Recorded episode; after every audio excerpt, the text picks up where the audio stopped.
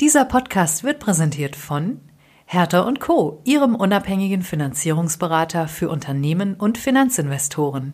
Erfahren Sie mehr auf www.hertha-co.de.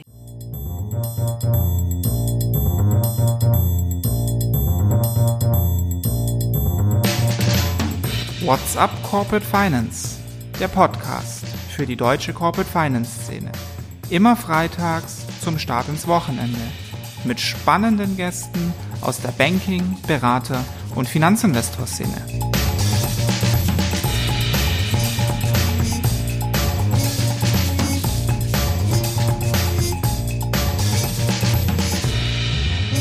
Ja, also ähm, wir haben in der Tat den Adrian Grammersdorf geheiert und äh, du hast ja schon von Abwerben gesprochen äh, um der äh, um der Korrektheit äh, Gute zu tun, der kommt von Allianz Global Investors. Und der Hintergrund äh, der ganzen Geschichte ist, dass wir, äh, wie du schon gesagt hast, wir sind in Deutschland ist ein wichtiger oder Dach ist ein wichtiger Markt für, für Pemberton und äh, wir haben äh, die Direct Lending Strategie ausgebaut. Es kommt paar neue hinzu, wo wir heute ja auch darüber sprechen werden. Das ist, äh, da sind Origination Kräfte durchaus auch gefragt. Und insofern sind jetzt nicht rausgegangen, weil wir machen das Büro in München auf. Aber äh, ja, wir waren dann relativ bald im Gespräch mit Adrian und natürlich in München sitzt und dort auch gerne äh, bleiben möchte. Und am Ende des Tages war es eine absolute Win-Win-Situation.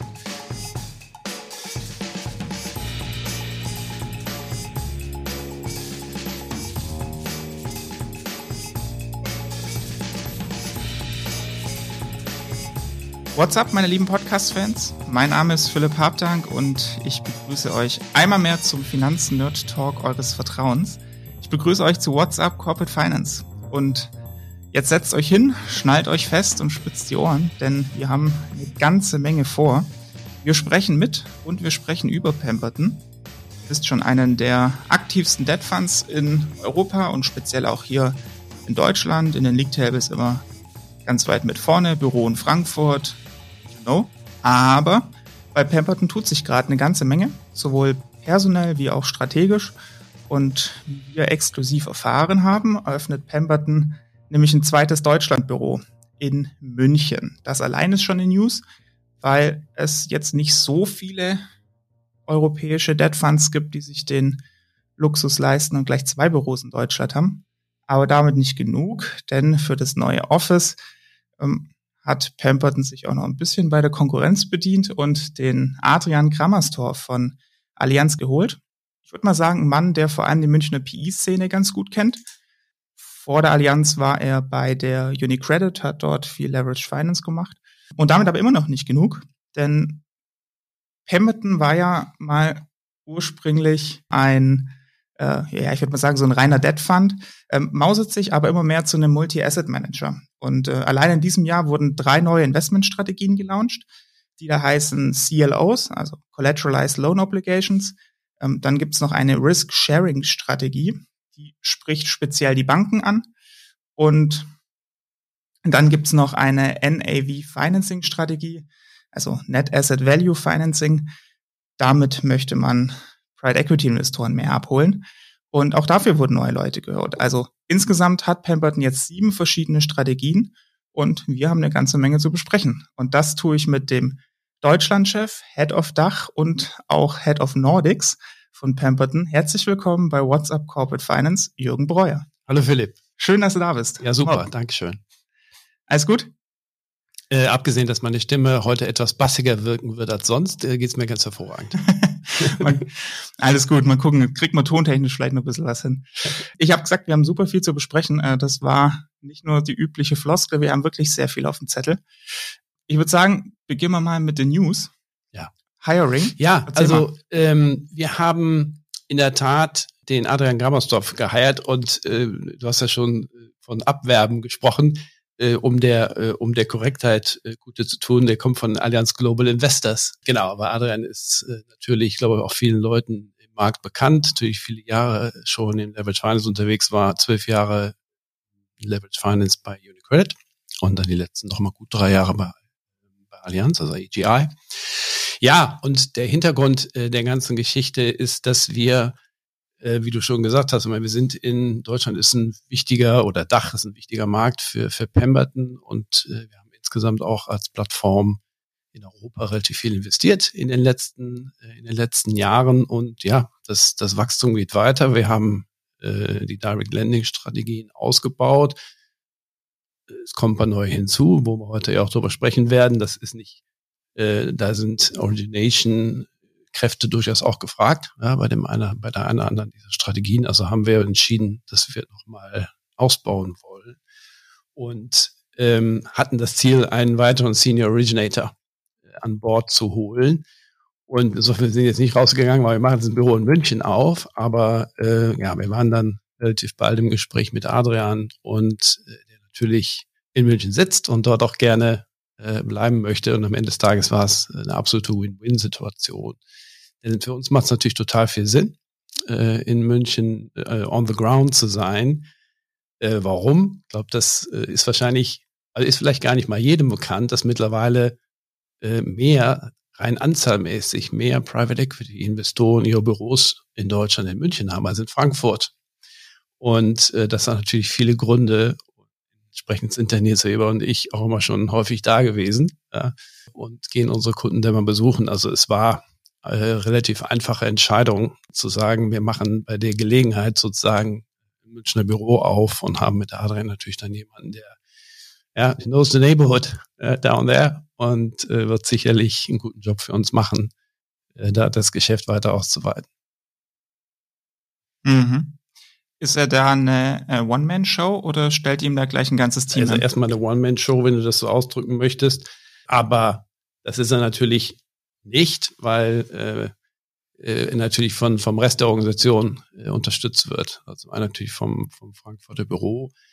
Aber wir arbeiten natürlich äh, aus, aus Frankfurt raus äh, mit der Unterstützung äh, der Ressourcen äh, anderer Teile der Organisation, insbesondere natürlich in London, wo wir unsere ganze, ähm, wo unsere Portfolio Manager sitzen, wo wir äh, relativ gut bestückte Kredit- und Risikoabteilung haben und, und, äh, und dann natürlich auch ein Pool, sag ich mal, von äh, jüngeren äh, Analysten, ja, auf die alle Originator in der Organisation zugreifen. Aber insofern München erstmal, erstmal Adrian. Also Büro ist ein großes Wort. naja, äh, Büro ist Büro. Ne? Es, gibt, es gibt einen Ort, äh, ein Büro, äh, wo Pemberton draufstehen wird ja, und wo Adrian jeden Tag hingeht. Sein Background ist, so wie ich es zumindest gelesen habe, ja viel Leverage Finance, sprich Private Equity. Ja. Ähm, die Allianz ist ja auch viel im Senior-Bereich unterwegs, ähm, wenn man sich so die, die Transaktion anguckt. Das ist schon klar sein Fokus da.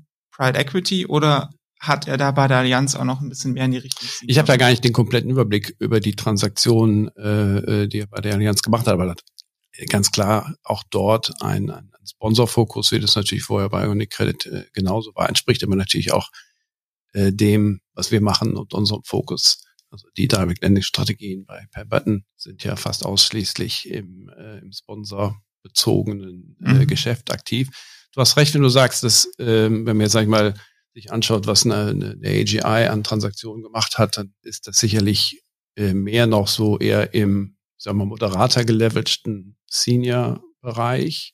Das hat aber ein paar interessante, ein paar interessante Aspekte. Also zunächst ist es ja durchaus bemerkenswert zu sehen, dass äh, Versicherungen auch direkt äh, in diese Asset-Klasse äh, investieren. Äh, wir haben auch als, als Pemberton, insbesondere in unserer Senior Loan Strategie, über die wir sicher gleich noch sprechen werden, wo wir etwas, äh, in etwas moderate gelevelten Regionen unterwegs sind, äh, auch schon äh, des Öfteren den Dialog mit Versicherungen und auch mit, äh, mit AGI in der Vergangenheit gehabt, weil das halt durchaus zusammengehen kann, ne? wenn du in einem zweieinhalb, drei, viermal geleverten Deal, ja, da spielt natürlich Bankenliquidität nach vor eine Rolle, aber da kommt eben die Versicherungsliquidität durchaus auch ins Spiel und das ist ein Bereich, wo wir mit unserem Senior Lohnfall dann auch unterwegs sind und da haben wir auch schon Transaktionen gemacht mit derartigen Versicherungen zusammen.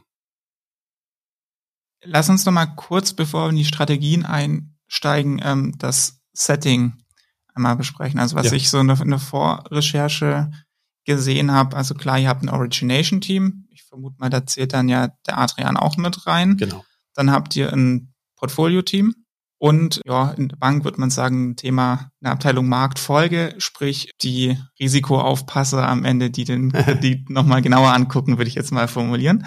Ja. Ähm, wie ist das Setting genau? Kannst du da einmal durchführen? Die Stichworte waren, äh, waren korrekt. Du hast gesagt Portfolio-Team, ich weiß Portfolio-Management. Ne? Ja. Also, aber gut, wenn, äh, im Prinzip ist es das Investment-Team ja, von Pemberton. Das besteht aus äh, in der Tat natürlich äh, Origination-Funktion, also Leute, die die Kontakte pflegen, die Transaktionen natürlich irgendwo anbahnen und, und, und, und reinholen, aber natürlich auch von vorne bis hinten noch mit, äh, mit begleiten und mit, äh, bearbeiten. Dann haben wir unsere Portfolio-Manager. Wir haben ja drei, drei Lending-Strategien und für jede dieser Strategien zwei Portfolio Manager. Das sind sozusagen die Leute, die eben ähm, ja, die Gatekeeper sind und äh, entscheiden, welche Transaktionen ins Portfolio kommen oder nicht. Das hat ja auch nicht, nicht immer nur mit reinen Risikoerwägungen zu tun, sondern durchaus auch mit Fragen, wie ist meine sektorale, wie ist meine sektorale Diversifikation etc. etc. Ich will ja ein Portfolio bauen, das äh, gut diversifiziert ist in, in verschiedener Hinsicht. Und dann in der Tat äh, haben wir eine, eine also ein Credit Team.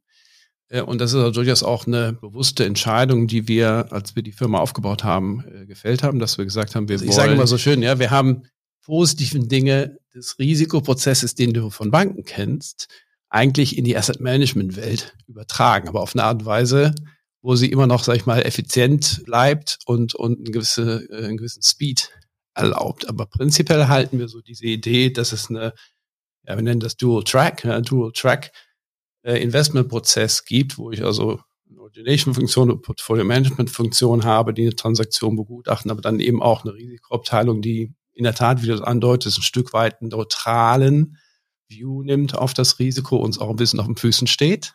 Ja. Aber das halten wir für sehr wertvoll und für einen robusten Kreditprozess.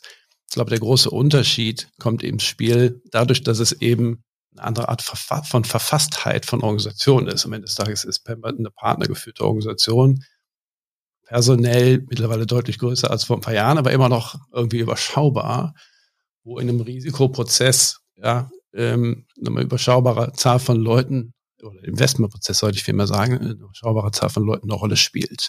Und wo wir es dann hinbekommen, indem am Ende des Tages natürlich die Arbeit in einem Deal-Team organisiert wird, das eben da besteht aus einem Originator, dem Portfolio Manager und einem Risikoanalysten. Jetzt mal in Kladde mhm. gesprochen.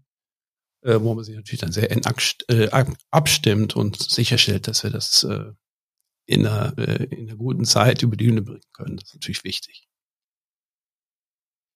Wo liegt denn am Ende die Macht in diesem drei Gespann? Also da frage ich deshalb, weil ähm, die die Macht der, der Risikobanker ist bei der Bank ja schon relativ ausgeprägt, ähm, rein, rein regulatorisch, wenn die sagen, nee, das geht nicht, dann funktioniert die Finanzierung nicht. Ist das bei euch genauso streng oder entscheidet da am Ende immer ich glaube, das Zielteam? Die Kategorie von Macht, die du gewählt hast, ist, glaube ich, im, in so einem Debtfonds einfach falsch gewählt. Äh, der Investmentprozess am Ende des Tages ist ein Komitee, da sitzen fünf Leute drin Mhm. Ja, fünf Leute, die eligible sind, Partner der Organisation. Da ist der Chief Risk Officer dabei, bei uns ist das eine Dame. Und dann müssen vier dieser fünf Leute müssen eine Transaktion gutheißen, damit sie durchgeht. So, mhm. äh, das ist das ist der Prozess. So, die Risikokollegen werden ihre Stimme äh, da sehr deutlich machen. Das tun sie im Service auch schon vor dem Investmentkomitee. Ja, aber ja, das ist letztendlich das Forum, das entscheidet, ob eine Transaktion gemacht wird oder nicht. Mhm. Das, ja, it's as simple as that. Deswegen äh, hat er eigentlich keine Funktion, jetzt irgendeine institutionalisierte Macht. Ja, mich hat es einfach interessiert, ja. ähm, wenn man, weil das ja schon eine bankähnliche Struktur ist, die jetzt, glaube ich, nicht jeder Debt Fund hat, ja. ähm, so in dieser Setting. Deswegen hat mich einfach interessiert, ist das mehr, ja, mehr Ratgeber oder können die wirklich auch Deals ähm, verhindern, indem sie ein Veto einlegen. Das ist, finde ich schon ganz spannend. Also es ist schon in der Tat ein Differenziator. Wir halten das für eine sehr gute Sache und insbesondere unsere Investoren sagen uns immer wieder, dass wir es sehr zu schätzen wissen, dass es so eine Art von Risikoprozess bei uns gibt. Dann lass uns doch mal in die verschiedenen Strategien eintauchen. Also Gerne. ich habe ja in, im Intro gesagt, ähm, es gibt die doch relativ ja, ich sage es mal, konsistente Private Debt, also klassische Debt-Fonds-Welt, drei Strategien, die sich ja im Prinzip ein bisschen nach dem Risikoappetit unterscheiden, aber im Prinzip schon so dieses Monoprodukt des, des, des, des Debt Funds ähm, waren. Und ähm, dann hat sich bei euch da jetzt aber in der letzten Zeit einiges getan. Erstmal noch Working Capital Finance kam noch dazu und dann jetzt eben auch noch drei komplett neue Strategien. Ähm, bevor wir gleich zu den neuen gehen, einmal kurz das Universum abholen mhm. mit den bestehenden ähm, ja. Strategien, wie die sich vielleicht unterscheiden. Was ihr da grob macht. Ja. In einer Nutshell. Das sind drei Stück. Sag mal, äh, wenn du zusammenfasst, ja, decken einen ziemlich breiten Rahmen ab. Also angefangen von äh, sehr konservativen Finanzierungen äh, mit Margen von um die 500 Basispunkte all the way up to Nachrangkapital mitunter sogar äh, Equity Co-Investments, wo ich also dann im auch Renditebereich im deutlich zweistelligen Bereich bin. Also, und da ähm, im Detail sind das drei Strategien. Die konservativste ist unser Senior Loan Fund. Ähm, das ist auch die, die jüngste dieser dreien, die im letzten Jahr äh, den ersten Fonds geclosed hat bei knapp zwei Milliarden. Da machen wir Transaktionen, die äh, einfach in jeder Hinsicht äh, relativ moderat sind, immer noch Leverage Loans, aber äh, moderat gelevert, das heißt irgendwo zwischen zwei und viermal Leverage, äh, niemals mehr als viereinhalb, wo ich letzten Endes Unternehmens äh, oder Kreditsituationen habe, die im Schnitt irgendwie im Double B-Minus Bereich liegen. Das sagt ihr vielleicht schon, ne? das ist schon mal ein bisschen höher geratet als, äh, als der klassische, sag ich mal, äh, Unitranche-Ansatz, äh, der eher im Single-B-Bereich liegt. Ja, also Unternehmen, die irgendwo äh, ab 20, 25 Millionen EBITDA machen, Leverage habe ich angedeutet, und dann ist halt die Marge irgendwo um die 500 Basispunkte. Sind es dann einfach ein bisschen konservativere Private Equity ähm, Portfolio Companies oder geht ihr da dann auch wirklich in das ähm, ja, ich sage es mal, das Firmenkundengeschäft der Banken rein. Aber da ist man dann ja eigentlich nee. noch nicht, ne? Nein, es ist immer noch äh, zum aller, also zum überwiegenden Teil sponsored äh, Geschäft. Gut, bei, bei Leverage kann man immer philosophisch werden. Ne? Wenn ich, je nachdem, welches Geschäftsmodell ich viermal levere, das ist super aggressiv. Ne? Und andere, äh, bei anderen wäre es moderat. Also insofern kann man es, glaube ich, so, wahrscheinlich so zusammenfassen, dass der Leverage, den wir auf die jeweiligen Unternehmen legen, ja, in dem Fall als moderat betrachtet würde. So, Warum ist das dann so? Ich meine, das hat, das kann verschiedene Gründe haben. Ich meine, es hat immer schon zu allen Zeiten Situationen gegeben, wo Käufer von Unternehmen nicht danach getrachtet haben, jetzt den Leverage zu maximieren. Und das ist, ich würde mal sagen, gerade hier in Deutschland äh, war das jahrzehntelang der Fall, wenn du mal so ein bisschen die, ich sage jetzt mal so die traditionellen Deutschland verankerten Private Equity Fonds siehst, wie eine Quadriga, eine DBAG und ähnliche Namen, die haben äh, das häufig nicht danach getrachtet. Äh, Level zu, äh, zu optimieren. Also das kann einfach die Motivation sein. Manchmal spielt auch das Management-Team eine Rolle, die sagen, hey, das ist mir jetzt irgendwie zu aggressiv, lass uns das doch irgendwie mal so machen, dass ich da noch ein paar Puffer und Spielräume habe. Weitere Situation kann auch sein, das haben wir jetzt auch schon das eine oder andere Mal äh, im Portfolio gehabt, dass so eine, äh, eine Situation, die ursprünglich mal hoher gelevert war und äh, so, und dann ist der Investor ein paar Jahre investiert, dann trachtet er manchmal danach zu sagen, okay, ich zahle mir die Dividende und gehe wieder auf den Ausgangsleverage zurück. Manchmal macht er das aber eben nicht und sagt, nö, also äh, lieber hätte ich jetzt mal äh, eine Kapitalkostenreduzierung oder Optimierung. Und das kann also tatsächlich sein, dass eine Transaktion, die ursprünglich mal in unserem Mid-Market Fund war, etwas höher gelevert war. Bei der Refinanzierung ja, eventuell eine Senior Loan Fund Variante in Erwägung zieht. Das heißt, der äh, der Recap oder die, die Refi von eurem ähm, normalen Midcap-Fonds, der kommt dann aus dem Senior Top. Er kann.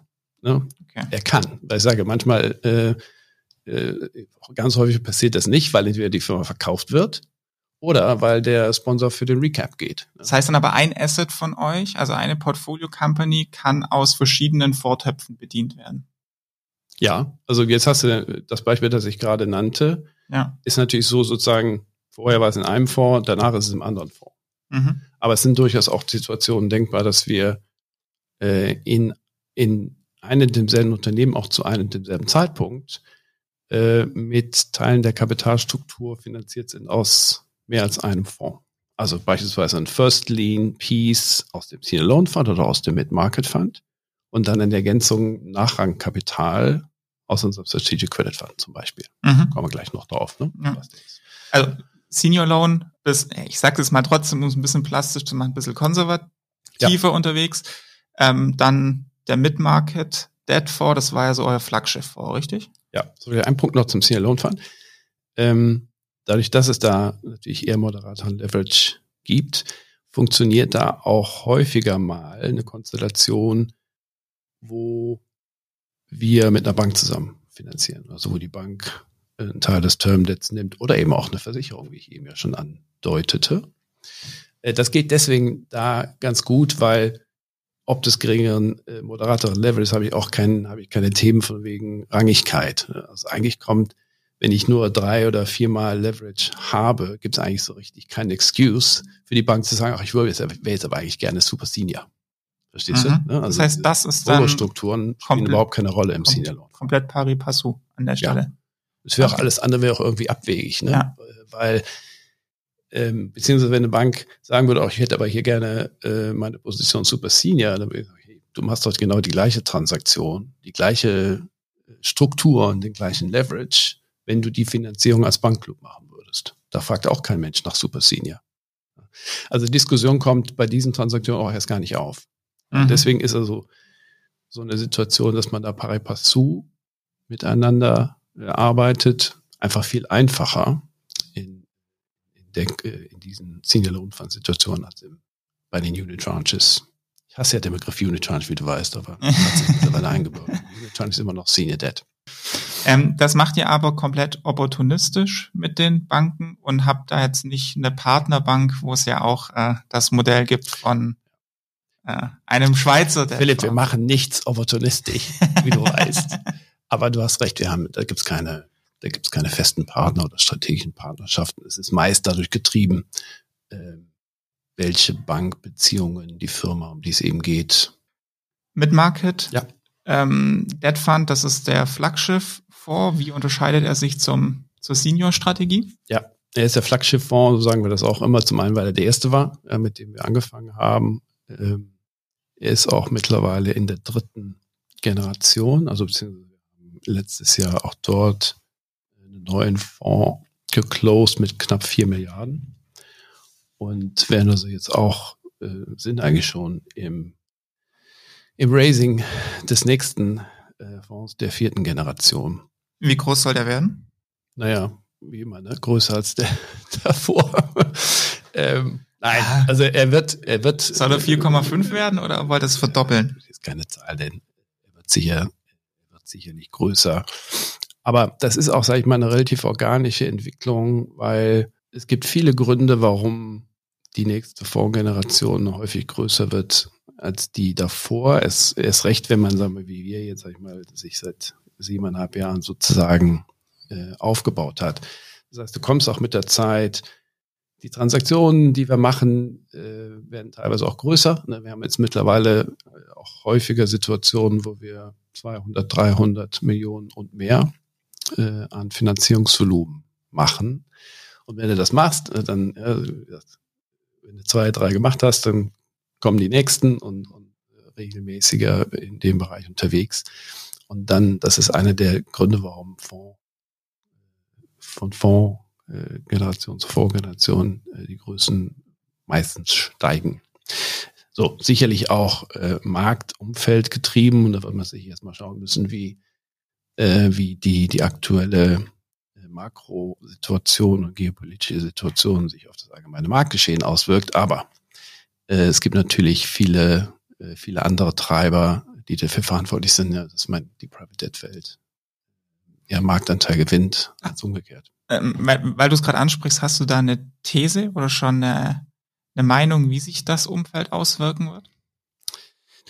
Das ist immer schwer zu sagen, aber ähm, also ich würde mal, ich würd mal zwei, zwei Faktoren nennen. Auf der einen Seite hast du sicherlich äh, jetzt Umfeld, Faktoren, steigende Inflation, steigende Rohstoffpreise, die sicherlich zu Herausforderungen führen, die vielleicht auch mal dazu führen werden, dass Bewertungen sich ein Stück weit normalisieren von den doch relativ hohen Niveaus, die wir jetzt schon relativ lange Zeit gesehen haben. Auf der anderen Seite ist es aber auch so, dass in solchen, ja, warum wir es eine Krise nennen, ich weiß gar nicht, ja, in solchen Umfeld, im Umfeld, wo, äh, wo es ein bisschen äh, schwieriger wird und ein paar Risikofaktoren auftreten, heißt das normalerweise, dass liquide Märkte weniger verfügbar sind, dass die Banken normalerweise auch ein bisschen zurückhaltender werden.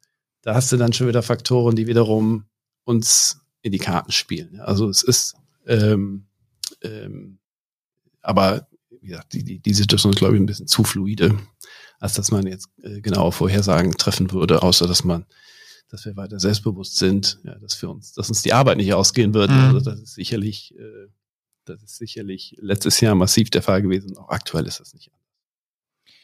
Der Unterschied vom Mid-Market-Fonds, also eurem, eurem Flaggschiff-Fonds zum Senior ist ein bisschen mehr Risikoappetit, heißt, da macht ihr die Unitranche, die du ja nicht so nennen möchtest, und auch Folos? auch Folos, ja. Also genau, also der, ähm, ganz kurz gesagt, ist es ähm, finanziert der Fonds einfach in einem anderen Leverage-Bereich. Er man mhm. zwischen vier und sechs Mal. Ähm, und entsprechend dann ja, zu Margen äh, 600, 620 und mehr. Also zwischen 600 und 700 kann man eigentlich heutzutage sagen.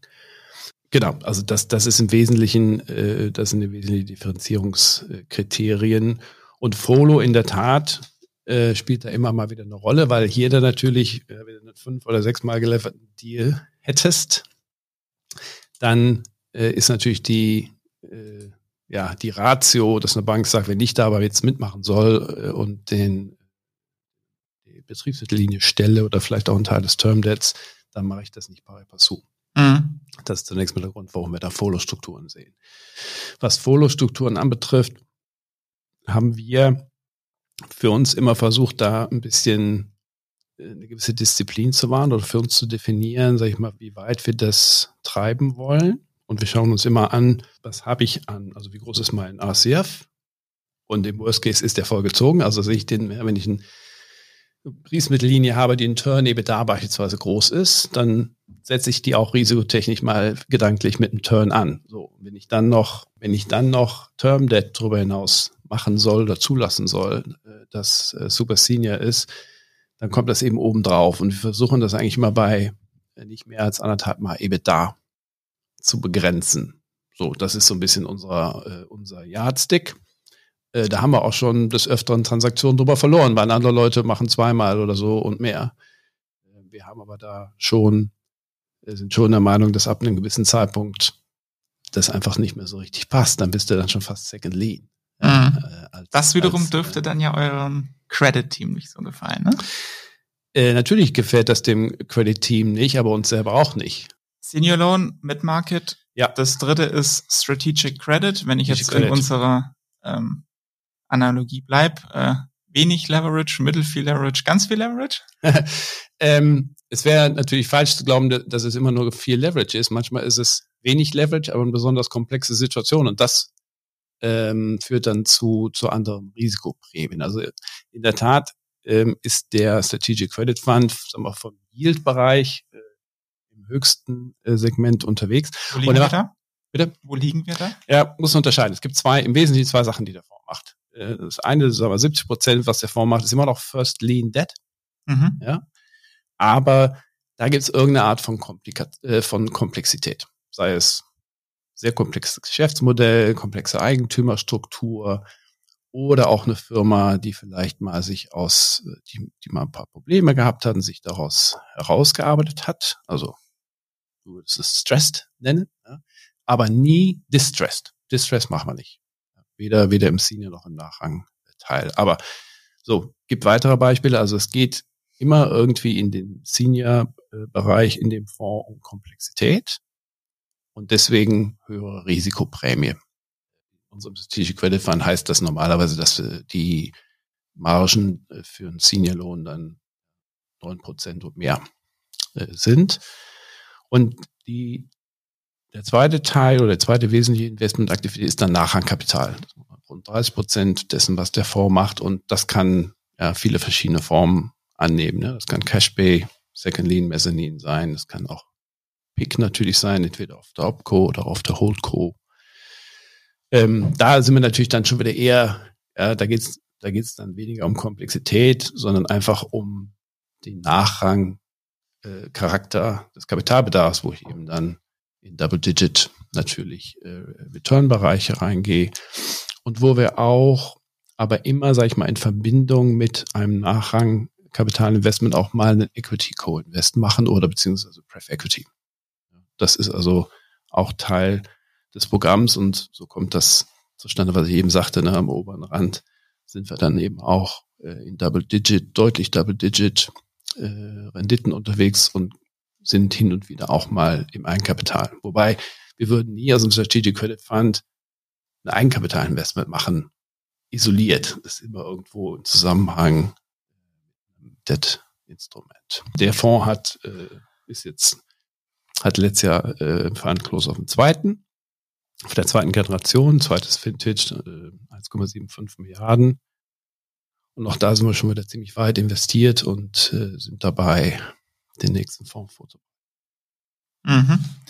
Ähm, von so einer Stress-Geschichte habt ihr auch ein Beispiel, ähm, wo ich gerne mal wissen würde, ob, ob und wie das vielleicht reinpasst in die, in die Strategien. Nämlich, ja, gibt es ja den Mess, ist auch ein bekanntes Beispiel, also öffentlich ähm, E3, mhm. Messerdienstleister, ähm, wo ihr ins, also klassischem Debt wart, ich glaube, das war dann aus dem Mid-Market Fund, das ist aus dem Flaggschiff-Fonds, dann ist irgendwas passiert, ähm, was nicht geplant war und ähm, dann seid ihr ins Equity gegangen. Ja. Ähm, das heißt aber nicht, dass das dann jetzt in euren Strategic Credit Topf wandert? Oder wie kannst du das Beispiel Nein. vielleicht mal ein bisschen? Genau, in dem Beispiel war das Ursprungsinvestment aus so einem äh, Mid-Market Fund und genau der Grund, warum wir eben äh, ins Eigenkapital äh, gegangen sind, äh, sind, sind viele, auch, äh, auch die Pan natürlich die Pandemie, die die Messe das Messebauumfeld natürlich stark getroffen hat, aber es gab auch andere Gründe, die, die dazu geführt haben. Ähm, da ist es so, also der Mid-Market Fund hat natürlich nicht als Teil seiner Investmentstrategie Eigenkapitalinvestments zu machen. Nur, wenn ich ein Kreditinvestment mache und es kommt zu einer Notwendigkeit, entweder in irgendeiner Form ins Eigenkapital zu gehen, dann kann das auch nur innerhalb dieses Fonds passieren, weil das ist ja die Investorengruppe, die die ursprüngliche Investment gemacht hat. Wenn ich also dann zum Schluss komme, und das ist immer letztendlich die Ratio, ich gehe dann ins Eigenkapital, wenn das der richtige Schritt ist, um die Investoreninteressen zu wahren und zu schützen. Und dann geht das eben auch nur in, in diesem Fonds, weil sonst komme ich in Konfliktthemen rein. Wenn ich jetzt sagen würde, ach, das läuft, ja, hier habe ich jetzt einen, einen Fall, wo ich äh, ein Eigenkapitalinvestment brauche, nehme ich das jetzt mal von einem anderen Fonds. Warum sollten die Investoren eines anderen Fonds das tun? Ja? Mhm. deswegen ähm, ist äh, diese Position verblieben in dem äh, Fonds, die das Investment auch gemacht hat. So. Und das ist natürlich nichts, was wir äh, gerne tun, aber wir sind mit den Ressourcen und den Leuten ausgestattet, die sowas können. Wir können solche Situationen bestreiten und äh, ich bin natürlich da in alter Zeit auch immer äh, involviert gewesen und bleibe involviert. Und ja, das ist eben am Ende des Tages Teil der, des, ja, des Ressourcenpakets, das du haben musst, um eine, äh, um letzten Endes die, die, die Interessen der Investoren zu beschützen. So. Und da muss man eben manchmal in solche Situationen gehen und ein bisschen langen Atem beweisen. Kann sich jeder vorstellen, dass in den letzten zwei, zweieinhalb Jahren äh, das ein schwieriges Umfeld war. Ja. Aber da hat dann der Staat natürlich auch unterstützt, was ja auch nur recht und billig ist. Äh, wenn ich in einer solchen Branche äh, tätig bin. So, und wie wir jetzt sehen, jetzt geht es eben wieder nach vorne. Jetzt äh, nimmt, ähm, kommt die Pandemie, also wann sie zum Ende kommt, wissen wir alle nicht, ne? aber jetzt kommt eben wieder Messeaktivität und Leute können wieder reisen und das ist natürlich auch ein, äh, durchaus auch international aktives Geschäft, sodass wir jetzt wieder den, den Hochlauf sehen und zuversichtlich sind, dass wir das in den nächsten paar Jahren dann auch wieder in der Position bekommen, wo wir am Ende des Tages genau das erreicht haben werden, für unsere Investoren eine positive Rendite zu erzielen auf dem Investment. Mhm. Das ist jetzt aber ja alles die, die alte Welt. Gut, das mal besser zu verstehen. Aber im Prinzip ist es ja das Brot, doch das Brot- und Buttergeschäft in verschiedene Risikoabstufungen, was ähm, einige Debt Funds in, dann inzwischen ja auch so, so machen. Das ist ja eigentlich so die logische Wachstumsstrategie eines Debt Funds. Du startest mit dem klassischen Midcap vor, dann kommst, kommt Risiko, noch ein Opportunity oder Special Situations, mhm. nenn's wie du möchtest, mhm. und drunter noch ein Senior Vehicle. Ähm, Muss man, also das ist ja nicht das Standardprogramm, ne? Ja, aber das, das, ein, das ja. ist so meine Beobachtung, genau. was jetzt ja schon das eine oder andere Haus auch so wachstumstechnisch gemacht hat. Ähm, spannender ist dann aber ja der Step wirklich zu so einem Multi-Investment Manager, sage ich jetzt mal, Multi-Asset Manager. Ja. Ähm, und da in die Richtung, zumindest so mein Eindruck, gehen ja auch eure, eure neuen Strategien. Und ähm, da würde ich jetzt gerne mal noch mal ein bisschen genauer drüber sprechen. Also zum einen vielleicht kurz, ganz kurz abgehandelt als Brücke Working Capital Finance ähm, nennt ihr das. Heißt, das ist schlichte Supply Chain Finance über die Fintech-Plattformen? Ja, nicht nur. Wie, also Stichwort das? Supply Chain Finance ist, äh, ist nicht falsch. Also äh, in der Tat ist es natürlich ein Produktprogramm, was sich von äh, den Direct Lending Strategien deutlich unterscheidet. Zunächst einfach mal der Fristigkeit der Assets, mhm. ne? weil du hast letztendlich finanzierste Trade Payables und Trade Receivables, die normalerweise irgendwo, also in dem Laufzeitenspektrum zwischen 30 und 180 Tagen, im Gro kann man sagen 30 äh, bis 60 Tage. So, also äh, was so Payables Finance, das heißt, äh, wir, wir zahlen Rechnungen eines Produktkäufers ähm, an seinen Lieferanten und werden vom Käufer des Produktes zurückgezahlt. Und dann auf der anderen Seite hast du Receivables Finance, da kaufen wir Rechnungen des Produktverkäufers äh, an dessen Abnehmer ähm, und werden dann eben von den Produktabnehmern zurückgezahlt. Das ist ja so. Ne? Also wenn die die Technik der ja, Trade Receivables, äh, Trade Payables äh, Financing äh, ist ja äh, ist ja alt und, und, und tried und tested.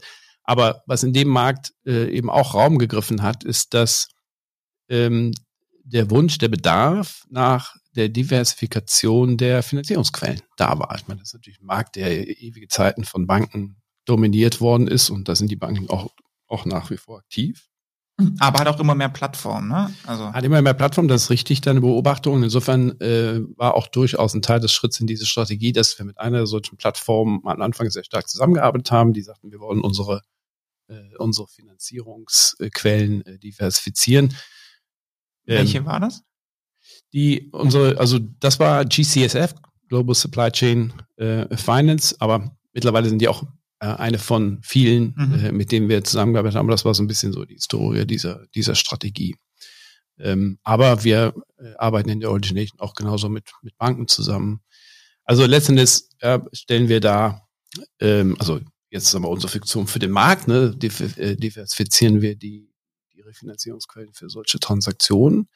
So, und für uns strategisch, äh, in der Tat ist es natürlich ein komplett anderes Produkt. Äh, es geht natürlich immer noch um ja, Unternehmensfinanzierung am Ende des Tages, aber du hast natürlich schon ein bisschen ein paar andere, paar andere Aspekte, auf die du achtest äh, bei der Frage, wie werde ich denn eigentlich hier zurückgezahlt? Das ist natürlich ein, normalerweise ein selbstliquidierendes äh, Thema. Äh, insofern ist die Kreditanalyse sicherlich eine andere. Am Ende des Tages sind das Kurzläufer und wenn du so willst, eine strategische Alternative aus Investorensicht, eine strategische Alternative zu Cash. Mhm, genau. Das, das ist nämlich auch nochmal eine Frage. Ich habe mich immer ein bisschen mit den Supply Chain Finance Plattformen beschäftigt und äh, die großen Asset Manager, also die Pimcos dieser Welt und so. Gerade in Zeiten von Niedrigzinsen war das natürlich auch ein schönes Tool, um Liquidität zu parken und Strafzinsen zu vermeiden. Also es ist wirklich eher so ein, so ein Parking-Tool, Kapital-Park-Tool für euch. Oder ist das wirklich finanziell auch richtig spannend? Ja, also das spielt eine Rolle, aber ist, ist sicherlich nicht der, der wesentliche Treiber ich glaube, die, die Attraktivität äh, der Asset-Klasse ist, also ganz grob unterscheiden, es gibt immer, du kannst das insured machen und uninsured. Also du kannst also nochmal dieses, das Risiko sozusagen rappen lassen von einem, äh, von einer Versicherung. Und wenn man das mal nimmt, dann sind die, äh, so, du kannst natürlich auch mehr, kannst auch da in der Risikointensität kannst du natürlich auf einer gewissen Bandbreite spielen. Äh, so wie wir das angelegt haben, ist unsere nicht versicherte Klasse liefert Margen von 250 äh, bis 300 Basispunkten über Libor. Die versicherte so 80 bis 130. So. Die Klammer ist aber, dass egal, wo du jetzt, äh, wo du investiert bist, ist das für das Risiko, das du dann nimmst, eine relativ attraktive Verzinsung. Weil, ja, ich meine, das sind ja atomisierte äh, Einzelrisiken, haufenweise Rechnungen, äh, die da angezahlt werden, wo du natürlich eine starke äh, Datenbasis hast, historische Datenbasis über die Ausfallraten und Ausfallwahrscheinlichkeiten. Da wird auch, ne, da muss man natürlich auch Systeme für aufbauen, um sowas aufzusetzen. Das hat auch ein Weilchen gedauert, ne, bis man das alles äh, stehen hatte. Ähm, aber das ist, äh, das ist eine Bottom Line. Ich meine, das sind 18 Billionen Welt, ja, also Trade, äh, Trade-Finanzierung weltweit sind 18 äh, Billionen, also sozusagen in US-Dollar, also in, in US, die würden Trillions sagen. Ähm, also, das ist natürlich riesen, riesen Volumina. Und für uns war das einfach strategisch interessant, um unseren Investoren eine ganz andere Art von Risikopositionen anbieten zu können. Kurzlaufende Geschichten. Und dafür, dass es im Prinzip Cash Ersatz ist mit relativ attraktiven Renditen. Mhm. Und ist dann ja auch der Eintritt in das, äh, ich sage jetzt mal, Asset Manager Universum, wo jetzt ja auch die anderen Strategien reingehen. Eine nennt sich, ich habe es eingangs gesagt, Risk Sharing, relativ frisch, glaube ich, dieses Jahr gelauncht, ne?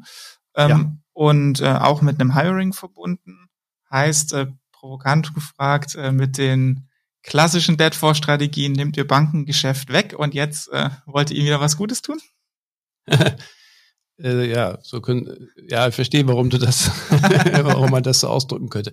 Ja, in der Tat, alles, alles über was wir jetzt sprechen, sind neue Strategien, die wir äh, dieses Jahr äh, launchen. Und ähm, die gemeinsame Klammer oder die strategische Überlegung bei den, bei diesen Moves ist, dass, also, ich glaube, alle drei, mit allen dreien bleiben wir bei unserer Kernkompetenz, ja, Kreditrisikoanalyse. Kredite, die abgestellt sind auf die Kernkompetenz, ein Unternehmen vernünftig zu analysieren und, und beurteilen zu können. Das ist sicherlich die gemeinsame Klammer. Die Risk-Sharing-Strategie äh, hat in der Tat natürlich äh, oder hat einen Benefit für, äh, für die Banken. Also ihr sprecht damit die, gezielt Banken an als Abnehmer. Ja, also beim Risk, also, also ich finde es ein wunderschönes, wunderschönes Produkt, ist sehr einfach zu verstehen.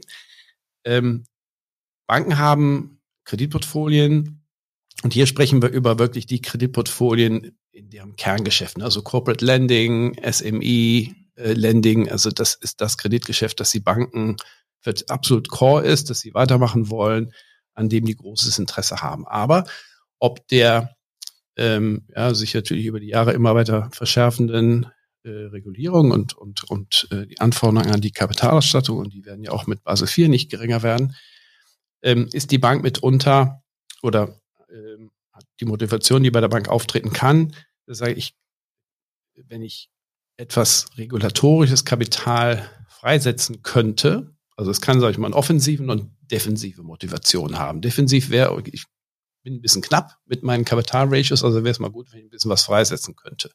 Oder offensiv wäre, wenn ihr sagen, ich möchte eigentlich noch mehr Geschäft machen mit dem Kapital, das ich eben habe. In beiden Fällen ist, die, ist das Ziel, die Motivation, Risikokapital freizusetzen. So, und da kommt äh, unsere Strategie ins Spiel, wo wir, wir eine Finanzierung machen, die abgestellt ist auf ein mehr oder weniger großes Portfolio von Krediten. Und das ist wiederum sehr stark diversifiziert. So eine Transaktion äh, ist abgestellt auf irgendwo zwischen 80 und 10.000 Namen.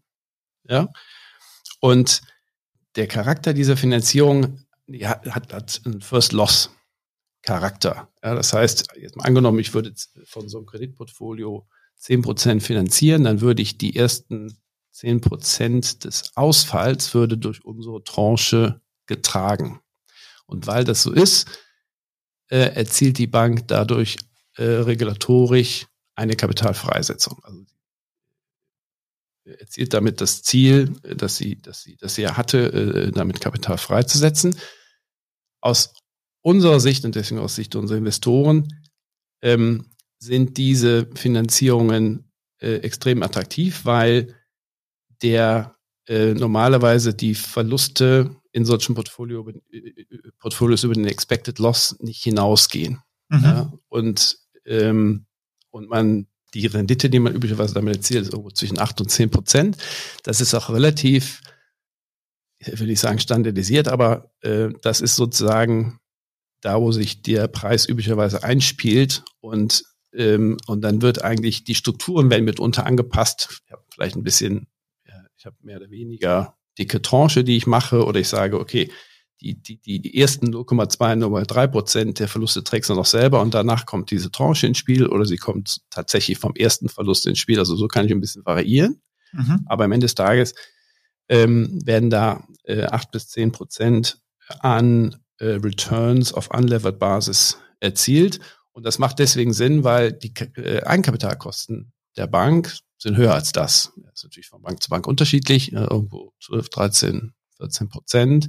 Das ist the long and short of it. Ne? Also für die Bank ähm, kann sie da Kapital freisetzen, kann zusätzlich Geschäft machen und äh, hat am Ende des Tages Kapitalkosten, die niedriger sind, als wenn sie jetzt an den Markt gehen würde, um sich neues Kapital einzuzahlen. Also das, das ist sozusagen ähm, die, die simple Schönheit des Produktes. In der Theorie verstanden. Noch eine Frage zur Technik. Ähm, heißt, ihr klingt euch dann wirklich in die Finanzierung ein und löst die Bank ähm, quasi in der Finanzierung ein Stück ab oder läuft es über eine Verbriefung, dass ihr nur das Risiko nehmt? Also letztendlich ist es ein Hedging-Gedanke, aber es ist ganz wichtig, dass die Bank, also bleib mal bei meinem 10%-Beispiel, 10%, ist eher ein bisschen zu viel, ne? aber ähm, das heißt, 90% des Risikos behält die Bank. Und das ist auch ganz zentral. Wir wollen, dass die Bank Risiko behält. Sie service die Kredite und hat das Interesse daran, dass das gut gemacht wird und äh, weil sie eben 90% des Risikos weiter behält. Äh, am Ende des Tages ist es ein Hedging und da fließt schon, da fließt auch Geld. Ne? Also da werden ähm, in Höhe dieses ähm, äh, des, des, sagen wir, des First Loss Kredites, wenn man so will, den wir geben, äh, fließt Geld an die Bank. So, und dann kriegen wir sozusagen, wenn es keine, wenn es keine Verluste gibt, kriegen wir das eins zu eins zurück. Und wenn es Verluste geben sollte, kriegen wir Kapital minus Verluste zurück. Ähm, und ihr kriegt gesagt, noch eine Risikoprämie dafür? Und natürlich eine laufende Risikoprämie. Ja.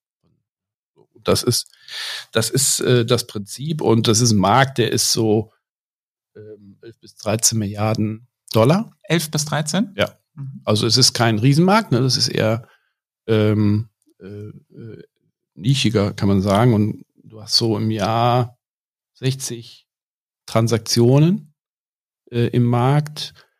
Äh, und wenn ich sage Transaktionen, das ist eben, wie ich eben sagte, eine Transaktion sind irgendwo, sind üblicherweise Tausende von äh, Krediten, die da dahinter stehen. Aber wie gesagt, das kann schon sehr stark variieren, was die Zahl der Portfoliounternehmen anbetrifft.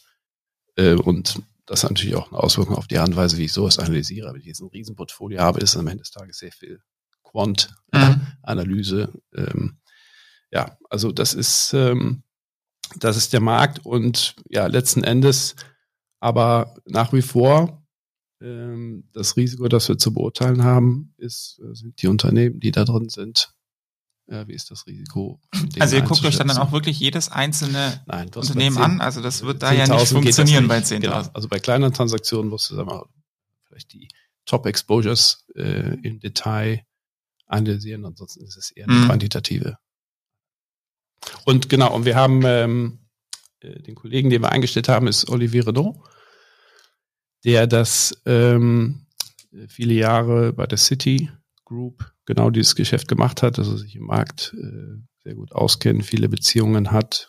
Ähm, und das ist sozusagen ähm, der Appeal ist natürlich, ja, die ist eine Organisation Pemberton, die hat, äh, die ist äh, als äh, konservativ äh, am Markt bekannt und insofern, wie immer in solchen Geschichten, kommt so institutionelle Reputation und persönliche Reputation von Olivier der das viele Jahre gemacht hat, äh, irgendwo zusammen und das äh, macht uns zuversichtlich, dass wir uns mhm. da unser Marktanteil äh, rausschneiden werden aus diesem Markt.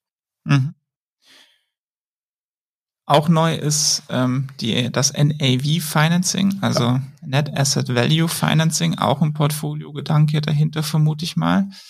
Ähm, auch da gab es ein Hiring. Mhm. Ähm, auch da bitte gerne mal kurz ein paar Details, was ihr euch dabei gedacht habt. Ja. Oder warum das für euch spannend ist als Fund. Ja.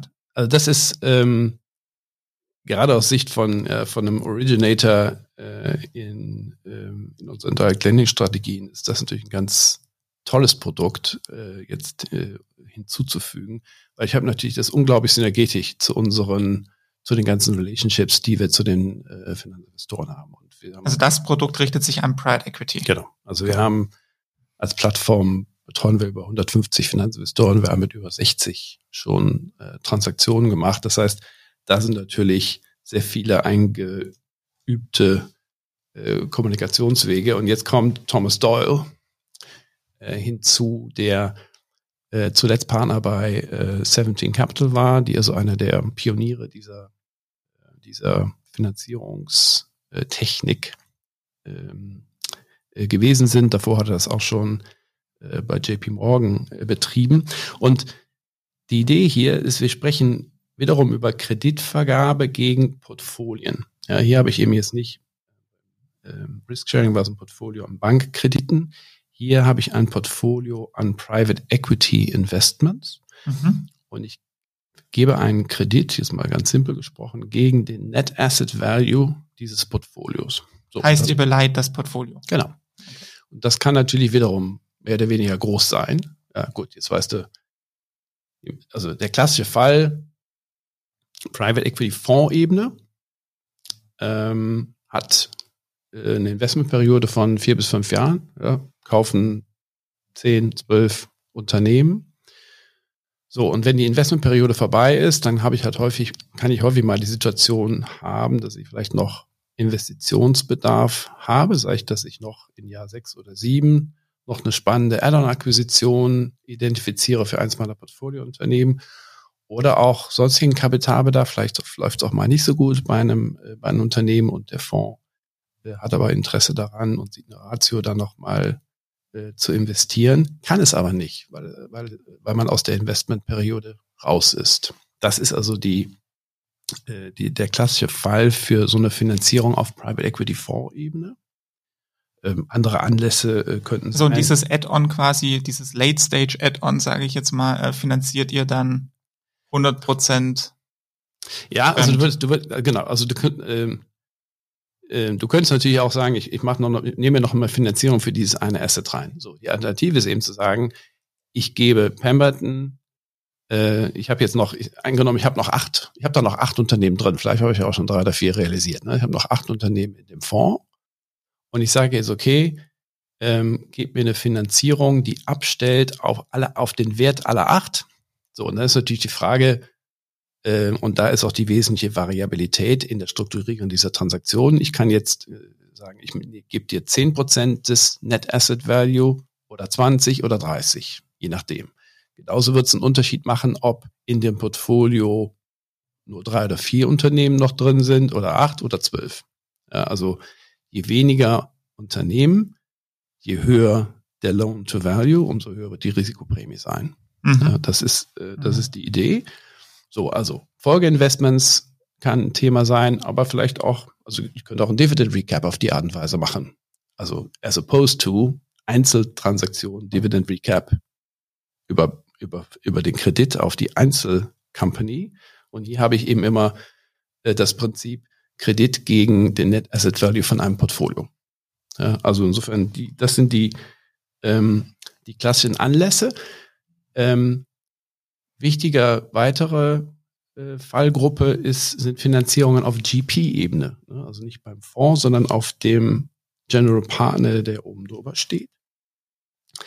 Ähm, da ist ein ganz interessanter, äh, äh ganz interessante Fallgestaltung. Der GP investiert ja auch immer eigenes Geld in den Fonds. Wollen die Investoren sehen, ne? Skin in the, Skin in the Game, üblicherweise zwei Prozent, mal mehr oder weniger. Ähm, je nachdem, ja, wie schnell auch sag mal, die Abfolge der, äh, der Fundraisings ist, häufig ist es so, dass die, äh, das, das Geld, das die äh, der GGP eigentlich aus diesen Investments erwartet, noch nicht geflossen ist. Aber der nächste Fonds kommt schon und die Investoren erwarten erneut Skin in the Game und wollen ein Investment sehen. So, und da kann es manchmal interessant sein, zu sagen, okay, ich gebe dir, äh, was habe ich hier? Ich habe, äh, der GP hat Fee-Einnahmen, Carry-Ansprüche und natürlich Co-Investments in frühere äh, in frühere Unternehmen und das kann ich nehmen, um auf dieser Basis auch wieder eine Finanzierung zu stricken. Sage, okay, da gebe ich dir beleicht dir dieses Portfolio und damit kannst du entweder einen Teil oder vielleicht sogar ja, dein, dein, dein Investment in den nächsten Fonds bestreiten. Ja, also das ist äh, eine weitere Möglichkeit oder Seeding neue Strategien wäre denkbar oder zum Beispiel auch was ja mitunter mal vorkommt bei Private Equity Investitionen, wenn sie schon ein paar Jahre alt sind und vom Generationswechsel stehen. Und ähm, ja, da habe ich dann sehr Senior Partner, die richtig vested sind äh, in diesen in, in den Fonds und äh, da kann ich dann natürlich auch mit der Finanzierung vielleicht diesen Generationswechsel bestreiten und im Prinzip die Leute auszahlen, in Klare gesprochen. Ja. Also das ist eine super spannende äh, Strategie. Es ist ähm, es ist ein Markt, äh, ich glaube, interessant auch die Größenordnungen aufzuzeigen. Ähm, 35 Milliarden Dollar schätzen wir den Markt heute also ein. deutlich größer als das Bankensharing. Ja, deutlich größer, aber jetzt auch jetzt nicht super riesig. Mhm. Ähm, und ja, und wir, soweit wir das sehen, sind wir jetzt der erste Direct Lending äh, Fonds, der äh, so eine Strategie äh, einführt. Ja, und wie gesagt, ähnliches Prinzip. Erfahrene Person kommt rein, ähm, weiß genau, wie das geht ähm, und trifft auf eine, eine Origination ähm, die eben auch viele, viele Relationships hat und aus den Gesprächen mit Thomas, also der, der findet das total klasse, was für äh, Connectivity mit den, wir mit den Private Equity Fonds äh, haben. Und für uns ist es natürlich auch super wertvoll, weil wenn wir so eine Finanzierung bereitstellen, da wirst du echt zum Problemlöser ne? für, den, für den Private Equity Fonds. Also das ist natürlich eine ähm, Was kostet Intensivierung. Ja, ja, äh, fair question. Also auch da, ich sagte ja schon, das kannst du sehr stark treiben über wie viel LTV einerseits und wie groß sind die Portfolien andererseits. Äh, unsere Strategie ist, dass wir zwei verschiedene Strategien ähm, machen werden. Eine, die ähm, ja irgendwo so sechs bis acht Prozent äh, Rendite liefert, da ja, hast eben größere Portfolien und, äh, und weniger LTV. Und eine weitere, und das wird unsere Startstrategie sein, ähm, wo du eben higher yielding äh, Situationen machst, ähm, ja, 12 bis 14 Prozent. Damit werden wir äh, loslegen.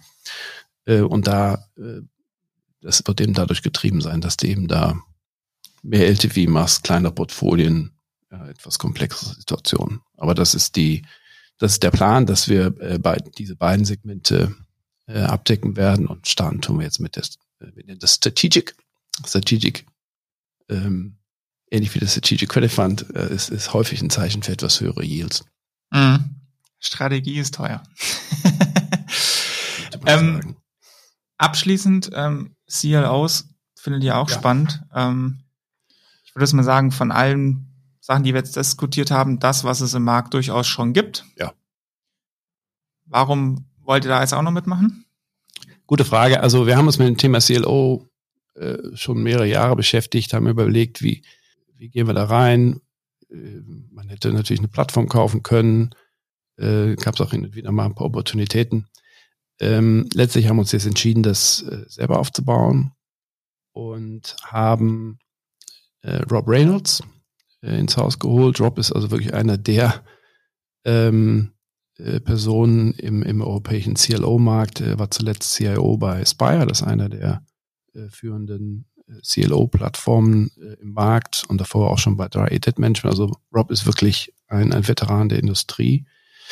Und ich sag mal, du hast recht, CLOs ist natürlich wiederum tried and tested. Ähm, ich sag mal, die Funktion von CLOs für den Markt ist letztendlich natürlich Liquiditätsbereitstellung. Also CLOs sind sehr wichtig, insbesondere für den Liquid Leverage Loan Markt, ähm, als, als einfach ähm, Bereitstellung von Liquidität. Also insofern, der Markt ist da. Wir äh, kommen jetzt mit einem Produkt, wir kommen mit jemandem wiederum ja, sehr renommierten. Wir, ja, wir haben äh, natürlich die, die Reputation solider Credit analytischer Fonds zu sein. Also insofern, ja, die Story ist natürlich wieder eine ähnliche, dass wir glauben, dass wir mit unserer Aufstellung äh, hier ähm, Erfolg haben können in dem Markt.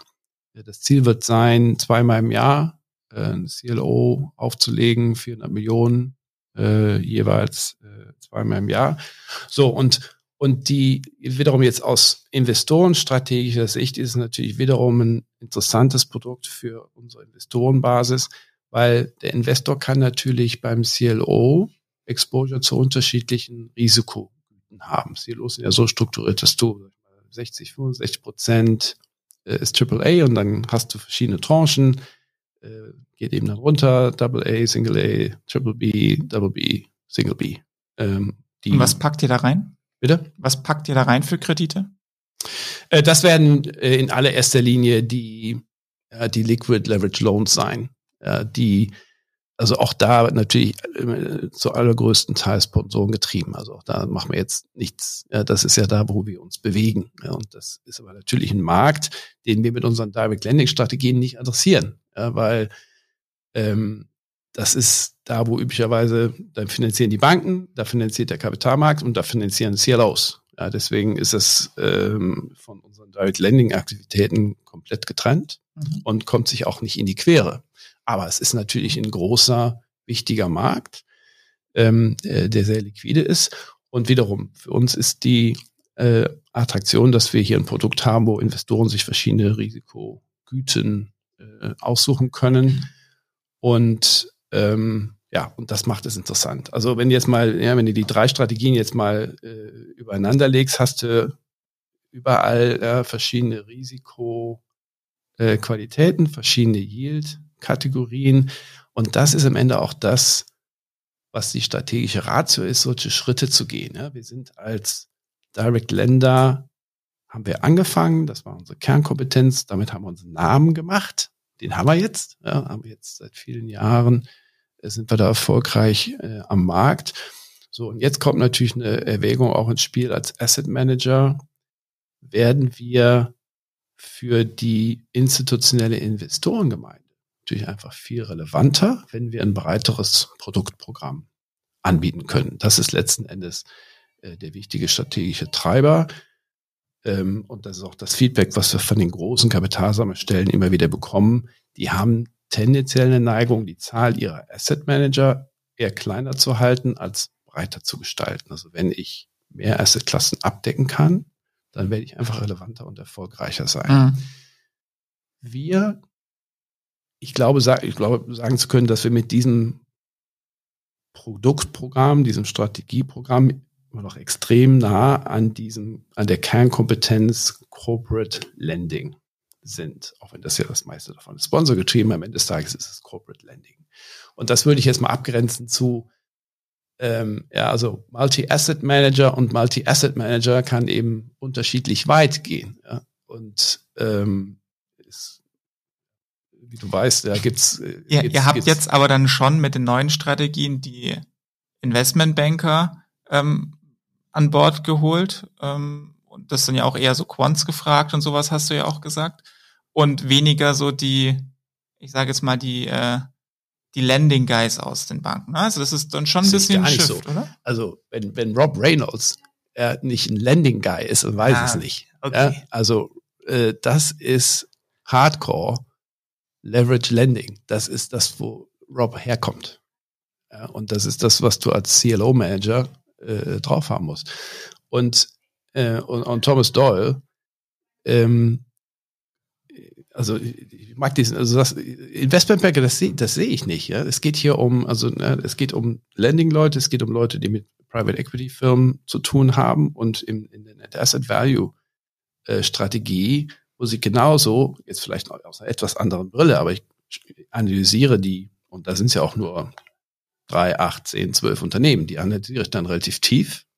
Und das ist der, das ist der Core Skill, der natürlich dann auch wieder befördert werden kann durch ja, unsere Risikoressourcen und so weiter und so fort. Das heißt mhm. also, für jemand wie Thomas war es natürlich super attraktive Proposition, in eine Organisation zu kommen, wo dieser ganze Backbone da ist. Systeme sind da, es gibt ein Structuring-Team für diese Fonds und du hast eben diese breite äh, Risikoanalyse-Erfahrung. Also ich sehe, also Investmentbanker, nee.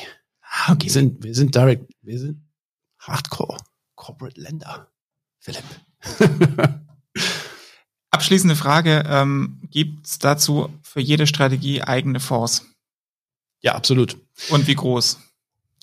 Und gibt es die schon oder sind die jetzt im Aufbau? Die sind jetzt im Aufbau. Ähm, gut, bei CLOs weißt, wie du weißt, läuft das ein klein bisschen anders. Da hast du erstmal so ein Warehouse, ne? ähm, oder so erstmal einen Partner hast, wo du, damit du Transaktionen machst über ein Warehouse und dann wird es sozusagen refinanziert.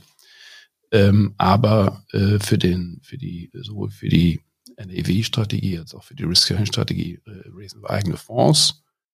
Ähm, ja, das Ziel für die Net Asset Value Strategie wären so äh, erste Fonds eine Milliarde, vielleicht anderthalb. Und ähm, ja, bei der Risk-Sharing-Strategie ist es ähnlich gelagert. Aber da müssen wir jetzt mal ähm, also äh, ich glaube, wir hätten, wenn du mal siehst, wo unsere anderen Fonds sind, ne, also Senior Loan Fund 2 Milliarden, Strategic Credit Fund 1,75, Mid-Market Fund knapp 4. Wenn wir neue Strategien hinzufügen, dann werden das immer welche sein, die in eine ähnliche Größenordnung mhm. vorstoßen können und werden. Aber gut, jetzt sind wir natürlich in allen drei neuen Bereichen sind wir jetzt erstmal the new kid on the block ja, aber natürlich ausgestattet mit äh, sehr viel Expertise. Und dafür setzen wir uns jetzt erstmal moderate Ziele. Sehr schön, wir werden zu folgen. Ähm, mit Blick auf die Uhr, es, ich habe es ja angekündigt, wir haben viel vor. Äh, wir sind auch gut dabei. Ähm, es ist aber alles spannend. Trotzdem hast du jetzt eine, eine Challenge zum Schluss. Nämlich mit dem Fragen-Quickie, den wir ja immer haben zum Abschluss. Und mit Blick auf die Uhr musst du wirklich ganz knapp antworten. Bist du bereit? Ja. Persönliche Frage zum Start. Als Head of Dach und Nordics, von wo aus arbeitest du? Frankfurt, München oder London? Frankfurt. Wenn du deinen Job heute beschreiben musst, wie viel Zeit hast du fürs, noch fürs Deal Sourcing, so draußen sein beim Kunden und wie viel ist Konzernpolitik? Oh, Konzernpolitik gibt äh, in so einer Organisation nicht. Ihr werdet ein Asset Manager. Wir werden ein Asset Manager. Nein, ähm, ich habe prinzipiell noch viel Zeit äh, Deals anzuleiern. Aber ich habe jetzt mit äh, Nils und Adrian ja, zwei super erfahrene Leute, äh, die das, die das machen können und auch machen wollen. Also insofern äh, geht es weniger darum, ob ich die Zeit habe, sondern es ist immer weniger meine Aufgabe. Mit den ganzen Strategien, die ihr jetzt habt, siehst du dich, also beziehungsweise dich als Pemberton eher als Partner oder als Challenger für Banken? Das ist eine gute Frage. Summa summarum wird man wohl immer noch vom Challenger sprechen müssen. Wie hast du Versicherungen lieber? Als LP oder als Co-Investor? also, beides ist uns, beides ist uns sehr lieb, weil es, äh, ja, also äh, alles zu seiner Zeit sozusagen. Ne? Wenn ich also ein Co-Investment brauche, dann bin ich total happy, wenn ich äh, LPs und Versicherungsaccounts habe, die mir da helfen.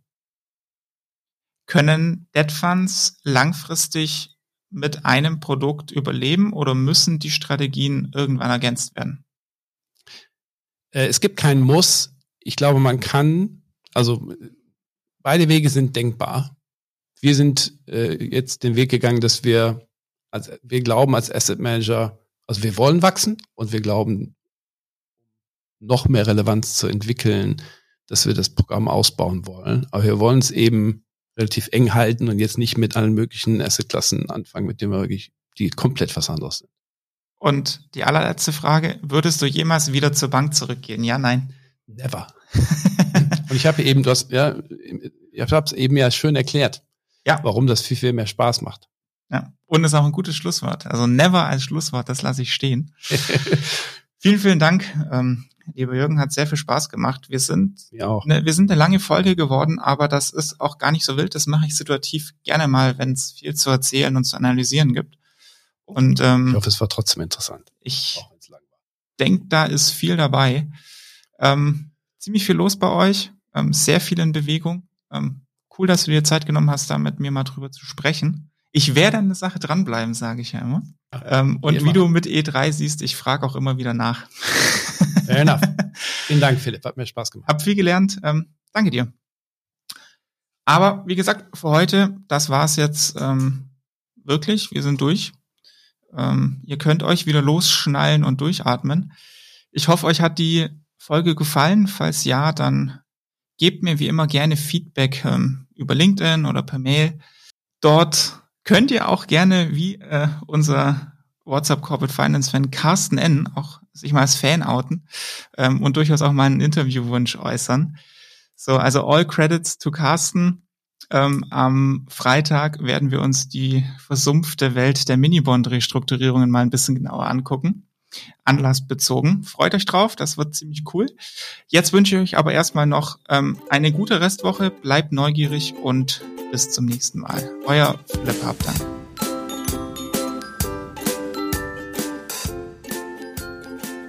Vielen Dank an Hertha und Co. für das Sponsoring der heutigen Folge. Mehr dazu auf www.hertha-co.de.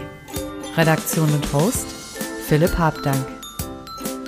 Musik What's the Angle und What a Wonderful Day von Shane Ivers. www.silvermansound.com